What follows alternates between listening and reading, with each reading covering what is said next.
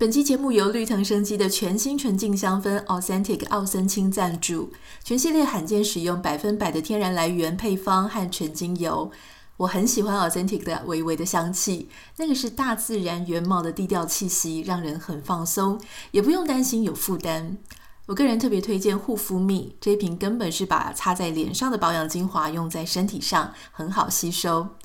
这一阵子试用下来，我的手肘、小腿一些容易粗粗暗沉的地方都变得更加细嫩明亮了。欢迎点开节目简介栏，认识更多绿藤纯净香氛 Authentic 的产品哦。Hello，欢迎收听徐玉切入点，我是徐玉玉姐爱。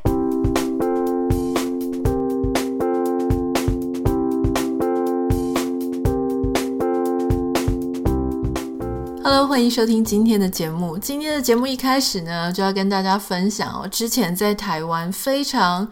话题上的新闻，就是东非狒狒脱逃嘛。那这个东非狒狒，它看起来不是属于任何动物园啊，还是六福村的感觉，因为大家在清点数量的时候，大家都没有遗漏狒狒，所以这个狒狒呢，据说有可能是人为饲养的，就可能有人在非法养殖了。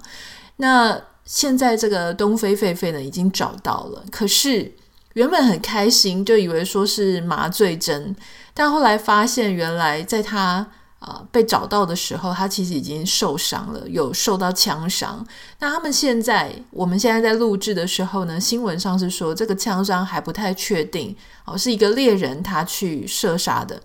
但是到底是谁请猎人去射杀，或是谁？受益的这件事情还在调查当中，所以我觉得今天的一开始呢，我就是觉得，老实说，我今天早上看到这个新闻的时候，我是觉得蛮难过的。昨天原本还觉得说啊很开心找到了，可是今天才发现说啊原来就这样子，然后一条生命就离开了。那当然这个事情非常困难，因为东非狒狒据说是有攻击性的，所以如果让它一直在外面游荡，那当然是对人类的。安危会造成蛮大的影响，可是你又会想说，哎呀，万物都是平等的，那为什么他只是离开了一个地方，然后来到了一个也是地球啊，也是一个环境啊，也是一个，老实说也是一个生存的空间，可是我们却射杀了他？那也许，哎，这个事情我我觉得，当然每个人都有不同的想法啊，那但是我自己是觉得有一点感慨啦。那我就上网去查，我就想说，诶，到底这个动物脱逃事件到底多不多呢？有没有一个比例？有没有一个记录呢？哈，那在我在查的过程当中，我就发现有非常多有趣的事情。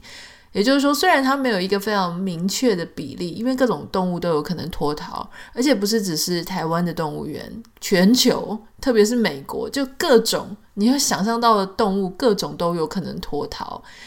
就真的非常像动画片里面演的，就是他们想要往外冲哈。那当然，我们看动画是看得很开心。可是，如果这个是你家附近的动物园跑出了一只呃庞然大物的话，那你真的是会很紧张。像在我们美国这个居住的附近啊，不远处我就看到有一个记录，他是说在 Irvine 的地方，我知道我们有一些听众是住在 Irvine，之前就曾经有一只河马就跑出来，而且它是好几次。这种会脱逃的动物啊，常常是那种你知道再犯率很高，就他曾经成功脱逃过一次，你再把他抓回来，很有可能他又会再次脱逃。它这原因当然有很多，首先就是有可能是它那个园区的环境太无聊了，让这个动物它会觉得不想要再停留在舒适圈，他想要出去冒险哈。但你想，动物都有这种精神，人类一直停留在自己的舒适圈，是不是应该好好反省一下？好，这是题外话。总之，那只河马呢，它就脱逃，而且后来他在累犯的时候就有点难抓到它，因为一开始很容易抓嘛，他们一开始也跑不远。后来当然有经验之后，他们就跑比较远了。据说是跑在呃，就是二番附近那个已经到 I 四零五了，就是那个很多人的高速公路那个附近。后来他们总算有找到这只河马，可是第一次呃用麻醉枪的时候呢，他没有被撂倒。后来是三番两次的，就是用麻醉枪啊，两支啊、三支啊去攻击他哈，应该不能说是攻击啦，就是去对付他。后来他才被找到，所以其实不是只有台湾。那当然就那个动物园上面的网站，就把他们曾经脱逃过的动物就列出来，我觉得非常的有趣哈，因为这个大家知道台北市立的动物园，它不是一开始就在木栅啊。那之前它以前在圆山战后的时候，它在圆山时期，那个时候脱逃的几率也蛮高的。原因是那个时候的呃围墙啊、围篱啊，就是那种保护动物或是呃这种监控动物的设备还没有那么好嘛，所以当时这种围栏很老旧，设计也没有那么的贴心，所以常常就会有一些动物去脱逃。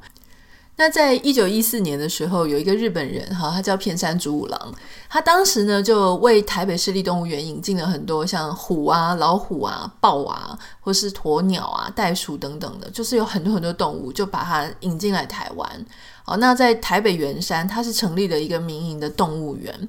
那当时这个民营动物园的，因为刚成立不久哈，那后来因为台湾是有台风的，所以台风一来，哇，整场整个水位就整个呃暴涨，好高涨。那当时园区里面有鳄鱼，鳄鱼就趁着这个河水暴涨，里面的水暴涨的时候呢，居然就溜出了动物园，好，就发生鳄鱼脱逃。哎，大家知道鳄鱼脱逃是很严重的，因为鳄鱼是真的是会咬人、会吃人的，所以当时呢，大家就。因为在台风天，那台风天你也不可能马上去抓嘛，因为天气气候太差，视线也不好，所以只好等风雨没有那么大的时候啊，那大家才开始啊去寻找，有被找到，没有想到两年后呢，这个鳄鱼居然又再犯。刚刚不是有讲会犯的动物就会很有可能再犯啊，可能是有一些成功的经验支持他们，所以呢，他又再次失踪了。没有想到，不过那个时候民营动物园已经变成公营的了，哈，被当时台北厅已经收购了。所以你知道这只鳄鱼第二次跑到哪里吗？它跑到一个住在社子，社子的一个民宅里面，而且它这一次一消失就消失了四个月哦。你看这四个月，如果当时的媒体像现在一样，超级人心惶惶诶，肯定很多人就会贴照片上传，说看到疑似鳄鱼哈。那是怎么发现的呢？就是那一天，有一天傍晚，就是这一家人他们要煮晚餐的时候，他就远远的看，他想说：“诶，那什么东西啊？怎么亮亮的？”后来发现居然是眼睛，他想说：“天哪，原来居然是鳄鱼！”赶快打电话报警，好，那赶快通知警察局。所以警察局他们就率了二十个壮丁 来活捉鳄鱼。后来才发现，原来这只鳄鱼就是两年前那时候逃出来的鳄鱼，是同一个。好，那所以其实还有很多啦，比方说像在一九二二年的时候，也是台北市立动物园。我们今天讲的都是台北市立动物园的案子哈。一九二二年有一条缅甸蟒蛇，它原本呢是就是顺着那个污水的排水孔，那个蟒蛇要溜走，结果没有想到呢，顺着那个溜，结果溜到的是隔壁红毛猩猩的蓝色。我觉得那红毛猩猩也算是蛮衰的，算是天外飞来一条蛇。结果呢，当然他们两个就打斗，然后后来这个蟒蛇，蟒蛇他们是比较厉害，它就是它会把它的攻击的对象就缠绕嘛，把它弄窒息。所以那个蟒蛇就把这个红毛猩猩弄窒息之后呢，居然它真的是把它吞下去了，那一条蟒蛇吞下去。后来是等到第二天，那个动物园的园丁他在清扫的时候发现，哎，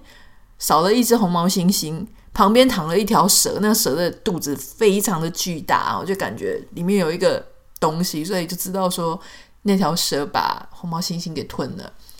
那当时就非常非常的热门，因为啊，人家说蛇吞象，蛇吞象，结果蛇吞了红毛猩猩，那当然就很多很多民众就很想要去看到底是哪一条蛇哦，这个就是事发案发当时的当事蛇这样。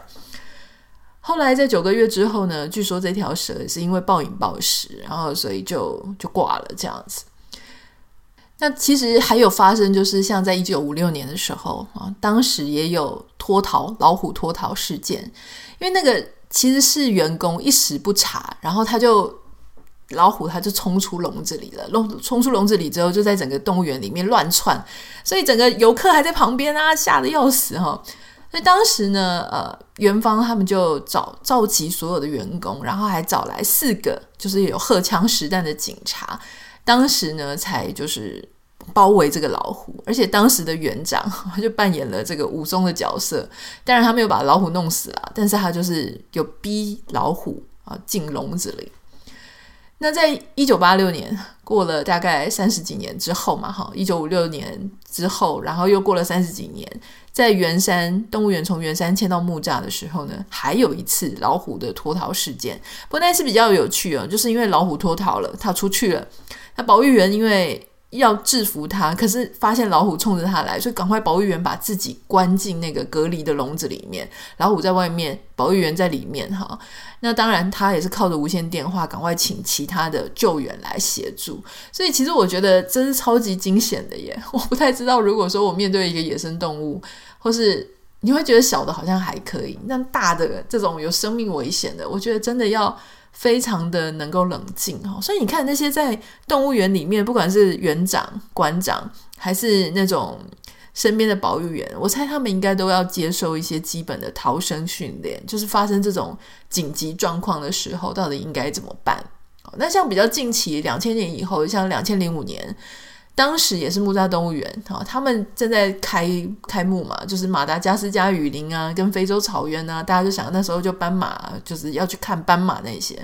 结果居然啊，大家就在鼓声咚咚咚咚咚的时候呢，有一只查普曼斑马，居然就随着这个咚咚咚咚咚的声音，可能也吓到他了啦，哈，他就这样跳出围墙，一跳呢就跑到大门的广场。所以当时只好 赶快无线电要通知哦，大家赶快哦，就是去围捕这只斑马。是说还好，斑马因为本身的那种威胁性，应该没有像刚刚那个老虎那么恐怖嘛，哈。所以后来还是把它安全的护送回它的非洲的蓝色里面。那在两千零七年呢，你看哦，其实。这种好发的比例是蛮高的，两千零五年、两千零七年、两千零八年，然后最近不是还有一连好几次的脱逃吗？所以你就发现，其实动物园他们脱逃的呃比例其实不是很低。你说，当然同一年里面也许没有那么高，但是它是常常会发生的。两千零七年呢，就是有一只水獭嘛，哈，那它在。他的新家的时候呢，诶，可能新家跟他的彼此适应当中，然后大家也不太知道他的能耐到底怎么样。结果他在适应新家的时候，一跳就跳出了一百二十公分高的围墙，哈，还蛮厉害的。那当然最后还是有回到他的新家。那你就想说，诶，这个事情是只有台湾在发生吗？不是啊，其实全球各地都是。好像前一阵子也有什么南韩的。